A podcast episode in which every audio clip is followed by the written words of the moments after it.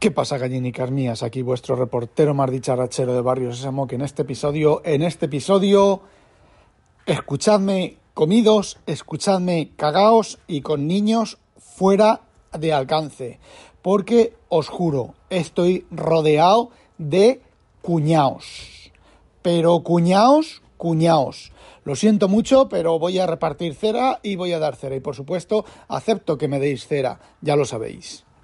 Así que vamos a empezar con un vídeo que vi ayer de un youtuber que se llama Luke Miani y que, bueno, pues lo que hizo fue comprarse dos Mac Studio, los desarmó e hizo las pruebas que yo dije que el otro chaval que os conté ayer que debía de haber hecho, que podía haber hecho, eh, no hizo, ¿vale? Cogió y cambió el disco de, de un zócalo al otro zócalo, el Mac no arrancó, eh, intercambió los discos de un Mac al otro y viceversa, y los Macs tampoco arrancaron, y eh, colocó dos discos en un Mac y tampoco arrancó. Y hasta ahí ya luego se soltó una diatriba, que si el derecho a reparar, que si no sé qué, que si no sé cuántos, que si no sé quintos. Vamos a ver. El chaval este no tiene mucha idea. Le puse un comentario, mm, sin ser insultivo y sin nada. Parece ser que va a hacer otro vídeo probando lo que tenía que haber probado también. Es decir, os voy a explicar ahora cómo funciona el arranque seguro para evitar que nos metan mano, ¿vale? La BIOS, la placa base, el disco duro y el sector de arranque de la electrónica están encadenados con un certificado. Si se modifica algo, quiere decirse que alguien le ha metido mano al equipo y el equipo no debe de arrancar, debe de avisarlo, ¿vale? Que es lo que está haciendo el Mac Studio. Con lo cual, ahí no hay nada, no hay nada, puesto que los Mac tienen el arranque seguro, ¿vale? El equivalente a la EFI, el, bueno, me, me ha respondido uno que no tienen EFI, sí que tienen EFI, ¿vale? Tienen EFI de ARM, eh, los iPhone tienen EFI, porque son las BIOS, ahora se llaman así, ¿vale? Bueno, pues eh, la cadena rompió este chaval al realizar la instalación, rompió la cadena de seguridad, ¿vale? Y el Mac protestó. Es completamente razonable, es lo que tiene que hacer el Mac. Y ya soltó la diatriba, ¿vale? Pero es que eh, esa no es la manera de cambiarle un disco a un Mac, esa no es la, la, manera de cambiarle el hardware a un iPhone, ¿vale? O a un iPad, o a un equipo que tenga eh, la cadena, ¿vale? En el caso de un equipo de un PC normal y corriente, pues uno entra a la BIOS, desactiva la seguridad, vuelve a refirmar todos los cambios con la contraseña, con tal y que cual, ¿vale? Y en el caso de los Mac con M1, hay que poner el equipo en modo DFU y entonces realizar una instalación nueva. ¿Por qué? Porque la encriptación de todo está con un certificado con, imagino que una parte aleatoria generada en el momento en el cual se realiza la instalación o mediante un número de serie inyectado por el programa que gestiona el DFU o alguna cosa de esas, ¿vale? O incluso recibido desde Apple para que sea un número exclusivo, un, un certificado exclusivo, una parte exclusiva, ¿vale? Que no se pueda duplicar. Y entonces, si el equipo no se instala y no arranca, entonces sí que tiene derecho a despotricar, pero si no, no lo tiene. Por lo menos el chaval ha reconocido que se ha equivocado, ha reconocido que se ha equivocado, no, ha reconocido que le faltaron, le faltaban cosas por probar y las va a probar. Y que dice que va a subir un vídeo nuevo con, con la experiencia. Eh, ya os contaré, ¿vale? Yo creo que sí que van a arrancar. Si no van a arrancar con el. O sea, si no va a arrancar con el disco duro en el segundo puerto, y no en el primero, sí que va a arrancar con dos discos duros y sí que va a arrancar con los discos intercambiados y luego en modo DFU. Porque si no, ya os adelanto que eh, los eh, se, van a se van a comer con patatas Apple, los van a demandar. Eh, además, ¿qué es eso que dijo en el vídeo? Que eran modulares modular porque puedes cambiar el disco después de desarmar medio equipo, modular porque puedes poner el monitor que quieras, modular porque tiene muchos puertos, no sé, es renombrar, cambiarle el nombre a las cosas. Bueno, continuamos. Eh, ayer escuché, entre ayer y esta mañana he escuchado el proyecto Macintosh de la red de Milcar y mm, ya critiqué en el episodio anterior, ya dije que estos chavales, bueno, pues no se enteraban mucho y no tenían mucha idea, pero es que este episodio, este episodio ha sido, el último audio ha sido realmente épico ¿vale? No tienen, lo siento, a ver, no es, no es por insultar, ni por criticarlos, ni por nada, es que no tienen ni puta idea de lo que hablan, ¿vale? Tenían un correo, por ejemplo, de un chaval preguntando, si me estás escuchando, yo te lo voy a explicar, que si podía usar el, monitor de un iMac viejo para como segundo monitor, como monitor externo de otro dispositivo de Apple. Y entonces el, uno de ellos le preguntó, sí, que presionas F2, que no sé qué, hacer no sé qué, lo pones en modo tal. Sí, en un iPad del modelo del, en un iPad no, en un iMac del modelo, creo que fue del 2012, no me hagas caso, pero solo un modelo de un año o los iMac del año La Pera, del año La Pera de, yo creo que no era ni, ni, ni, Intel siquiera. Y en los demás iMac no puedes ponerlo en modo de, de esto, de monitor de destino. No puedes poner allí el chaval contando que se compre un cable USB Thunderbolt eh, de 2 y un adaptador de Thunderbolt 4 a Thunderbolt 2. Eh, no. Solamente si tienes un iMac de esa fecha en concreto, eh, te va a funcionar. Si no, eh, no te va a funcionar. Sí que le recomendaron que forzara la instalación de Monterrey en ese equipo, si se puede, que no lo sé, ¿vale? Y que va a ser lo más fácil también, es lo más fácil. Pero vamos, yo recomiendo que cuando Apple deje de dar soporte a un, a un Mac, eh, le metáis Windows o le metáis Linux y seguir usándolo, ¿vale? Porque en cierta medida hay cierto grado de obsolescencia programada que se puede demostrar.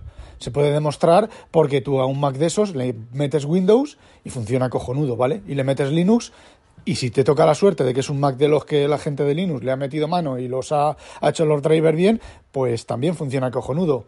Eh, entonces es obsolescencia programada. Porque si me dijeran, no, no, es que le meto Windows Millennium. No, no, le metes Windows 10 y le metes Windows 11 con un poco de suerte, ¿vale? Entonces no es que el equipo esté viejo, es obsolescencia programada de Apple. ¿Por qué? Porque han decidido que, que bueno, pues sí, han decidido dejar, en el caso de los últimos Mac, de los Macs anteriores, eh, dejaron de los obsoletaron porque Intel dejó de dar soporte a los drivers que usaba Apple para las las eh, bueno para sus cosas vale pero eso no quiere decir nada esos drivers son perfectamente válidos durante mm, hasta que les salga algún fallo de seguridad. Y luego ya es cuestión de decirle a Intel oye mmm, actualízame arréglame este fallo de seguridad igual que se lo has arreglado a Microsoft eh, o se los ha arreglado Red Hat ¿vale? Y si no, pues nos vemos en los tribunales. Eh, lo que pasa es la voluntad de querer y la voluntad de no querer. Bueno, eh, la segunda cosa que le preguntan es sobre un driver viejo de una impresora vieja en los equipos nuevos que ya no funcionan, porque me imagino que será porque el driver, eh, el driver será de 32 bits y no hay driver de 64 bits, porque hasta donde yo sé, casi, joder, hasta mi, mi Oki del año La Pera, mi Oki láser del año La Pera, que se venderían 5, eh, funciona bien en Mac, lo enchufas y lo detecta. Entonces, no sé exactamente, ya tiene que ser vieja la impresora. Eh, sí que da una solución correcta, que es montar un servidor de impresión con eh, una Pi o con lo que te dé la gana, pero la manera en la que explica el tema de los drivers y todo eso, a ver, en Mac las impresoras son PS, ¿vale? Eh, utilizan el lenguaje PostScript, utilizan el lenguaje del PDF. Eh, habría que hacer una pequeña capa de, adaptación en caso de que fuera de 64 bits, si es de 32 bits ya no, porque no puede ejecutar. Podrías ejecutarla, instalarla en una máquina virtual, conectar el USB a esa máquina virtual ejecutando macOS o Windows del año la pera de 32 bits o de 16 bits y mandando los trabajos de impresión a ese, a ese equipo. Ahí no tengo yo queja conforme han respondido. Pero es que ya cuando ya empiezan a hablar del Mac Studio, es que es una tontería detrás de otra. Es que es una tontería detrás de otra. Y con el display igual, con la, con la pantalla igual. Es que sueltan muchas tonterías una detrás de otra. De todas maneras, de los tres hay uno que medio se libra, que era el que defendía que el Mac Studio no es un equipo profesional porque debe de ofrecer. Estaba parafraseando a lo de Julio César Fernández de Apple Coding, estaba parafraseando lo que, bueno, lo que yo mismo parafraseé, pero yo cité fuentes, parafraseé de, de de, de, Apple Coding Daily, ¿vale? Eh, parafraseando lo mismo y los otros dos encendidos que no, que no, que no, que no, que no, que no, que no, que no, no tienen ni puta idea. Y no tienen ni puta idea cómo funciona la arquitectura NUMA y no tienen ni puta idea de cómo se conectan los microprocesadores por dentro y no tienen ni puta idea de cómo se han conectado, están interconectados esos procesadores. Os tengo un pendiente, un, un ingeniería inversa sobre sobre eso. Lo he prometido, lo haré cuando tenga ganas, cuando me apetezca. Es un tema eh, un poco delicado de tratar. Me toca, me queda mirar algunas cosas. Me queda que alguna gente publique algunas cosas eh, todavía que están pendientes de publicar de esos del, del M1 Ultra, eh, non plus ultra con el pollo impreso en el culo. Y bueno, cuando esa gente publique eso, pues yo haré mi composición y os lo, os lo explicaré. Mientras sí, sigue habiendo episodios grabados de ingeniería inversa de una, de una manzana. Y luego ya el colmo, el colmo de los tres chavales me llega cuando dice uno de ellos, pues va a tener que salir un Mac Mini con el, con el M1 Pro. A ver, vamos a ver, vamos a ver. ¿Vosotros os creéis que Apple va a hacer tamaña caja con lo que le gusta sacar las cosas en miniatura y sacarlas pequeñitas y sacarlas todo, todo guay y todo cerrado y todo bonito. Eh, ¿Tú crees que van a sacar semejante caja si hubiera podido meter un M1 Pro o un M1 Plus o no me acuerdo cómo se llama, el Ultra no, el de que son dos procesadores no. Eh, si no hubiera podido meterlo en una caja de un mini, ¿vosotros creéis que no? ¿Que, que no lo hubiera hecho? A ver, no puede haber porque da el mismo problema que con los MacBook Pro que es el thermal throttling. No cabe por problemas de calor, que hay que sacar el calor de ese micro. Y en la caja del mini no tiene sitio para sacar esa cantidad de calor y ya está, sacarla eficientemente y ya está y no hay más. Y por eso no va a haber un Mac Mini con un Ultra, con un Ultra no, con un Pro o con un Max o como queréis llamarlo. Porque no cabe, no cabe, no cabe la, el, esto de la refrigeración. Y lo digo yo y lo dice Julio César Fernández y lo dice cualquiera con dos dedos de frente. Luego estamos el tema del iMac. Pues yo creo que va a salir un iMac nuevo, que falta un iMac entre medias.